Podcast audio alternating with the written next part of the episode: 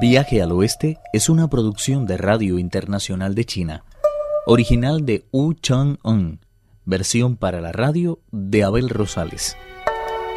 Primera parte. Luego de un tiempo trabajando en las caballerizas del Reino de los Cielos, los oficiales encargados de los otros departamentos decidieron admitir a Sun Wukong definitivamente en su círculo de inmortales con un espléndido banquete al que no faltó ninguno de los personajes más famosos de la corte. Cuando llegó el momento del brindis, el rey de los monos aprovechó la ocasión para preguntarles. ¿Qué lugar ocupa dentro del funcionariado ese cargo de Wen que yo ostento? Tu cargo es reacio a toda clasificación. Considéralo fríamente y te darás cuenta que tu responsabilidad consiste en cuidar exclusivamente de caballos, cosa que en realidad puede hacer cualquiera. Si logras que los animales se engorden, como máximo te dirán que no está mal, pero si adelgazan o sufren algún tipo de lesión, te echarán una buena bronca y hasta es posible que te lleven ante el juez y te hagan pagar una multa considerable. Al oír eso, al rey de los monos se le dio un vuelco el corazón. ¿Cómo es posible que se me trate con tanto desprecio? En la montaña de las flores y frutos se me tenía por un rey y era respetado como buen patriarca. ¿A quién se le ocurrió traerme hasta aquí con engaños para cuidar simplemente de animales y caballos? ¿Por qué han tenido que tratarme así, cuando todo el mundo sabe que poseo cualidades para ser más que un poco hermoso de cuadra? Un trabajo de rango inferior que solo desempeñan los menos inteligentes y los más jóvenes. No podré ejercerlo nunca más. Me niego a ello. Ahora mismo me marcho ciego de cólera, dio una tremenda patada a la mesa sobre la que habían servido el banquete y se sacó de la oreja la barra de hierro, que en un abrir y cerrar de ojos adquirió el grosor de un cuenco de arroz. Repartiendo golpes a diestro y siniestro, salió de los establos imperiales y se dirigió hacia la puerta sur. Como sabían que ahora ostentaba el grado de Pima Wen, los guardianes celestes no se atrevieron a echarle el alto y le dejaron abandonar libremente el palacio celeste. En menos de lo que uno mueve un dedo, se montó en la nube y regresó a toda prisa a la montaña de las flores y frutos. Desde el aire vio a los cuatro comandantes ejercitando a las tropas, en compañía de los reyes monstruos de las otras cavernas, y levantó la voz y les gritó Vuestro rey acaba de llegar. Al instante todos los monos echaron rostro en tierra y empezaron a golpear el suelo con la frente. Después le condujeron con gran fanfarria al interior de la cueva, donde le ofrecieron un espléndido banquete de bienvenida. Complacido, el rey de los monos se sentó en su trono y los representantes de sus súbditos le dijeron respetuosos Reciba nuestra más sincera enhorabuena, gran señor.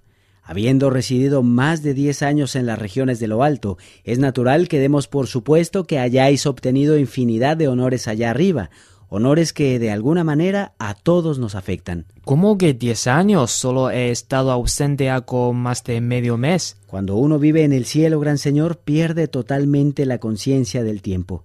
Un día allá arriba equivale por lo menos a un año en la tierra.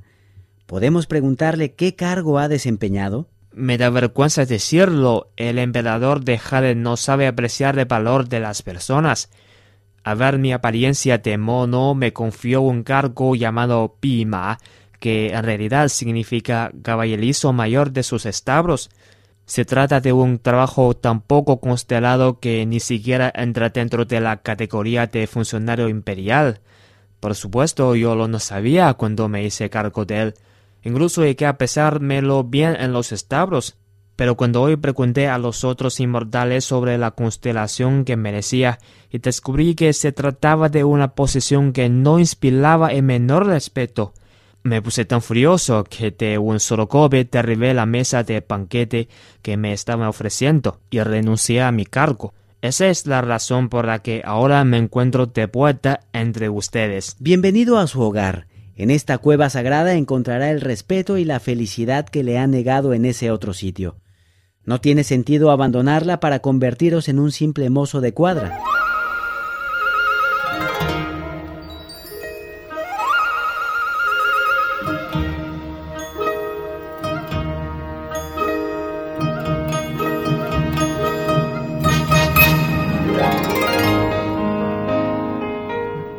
Con una arrolladora algarabía de sentirse rey otra vez, Sun Wukong no pudo refrenar el entusiasmo y se volvió sonriendo a sus cuatro comandantes y les ordenó: Hagan inmediatamente un estandarte que diga el gran sabio socia del cielo y colóquenlo en un sitio bien visible. De ahora en adelante queda abolido el título de gran rey, debiendo hacer uso de esa otra denominación todo aquel que quisiera dirigirse a mí. Que se informe de ello a los reyes monstruos de las otras cavernas, y así se evitarán enojosos malentendidos.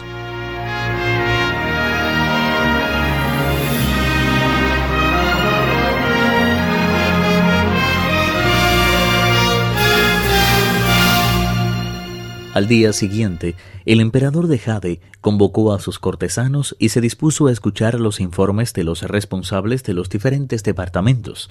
Apenas había tomado asiento cuando hizo su aparición en el patio rojizo el maestro Chang Taolin, el primer patriarca del taoísmo popular, seguido del encargado en funciones de las caballerizas imperiales y uno de sus ayudantes.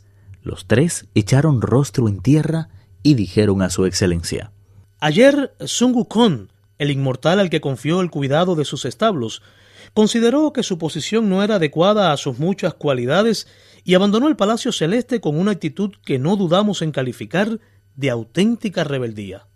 No había acabado de decirlo cuando se presentó el jefe de los guardianes de la Puerta Sur e informó que Wukong no había regresado. Al oír eso, el emperador de Jade montó en cólera y les ordenó Puede regresar a sus puestos. Les aseguro que esa bestia no quedará sin castigo porque pienso enviar un grupo de soldados a detenerle. Viaje al oeste, uno de los cuatro grandes clásicos de la literatura china. Versión para la radio, Abel Rosales. Actuaron en este capítulo Pedro Wang, Lázaro Wang, Juan Carlos Zamora, Raúl López y Pedro Lago. Esta es una realización de Abel Rosales, quien les habla, para Radio Internacional de China.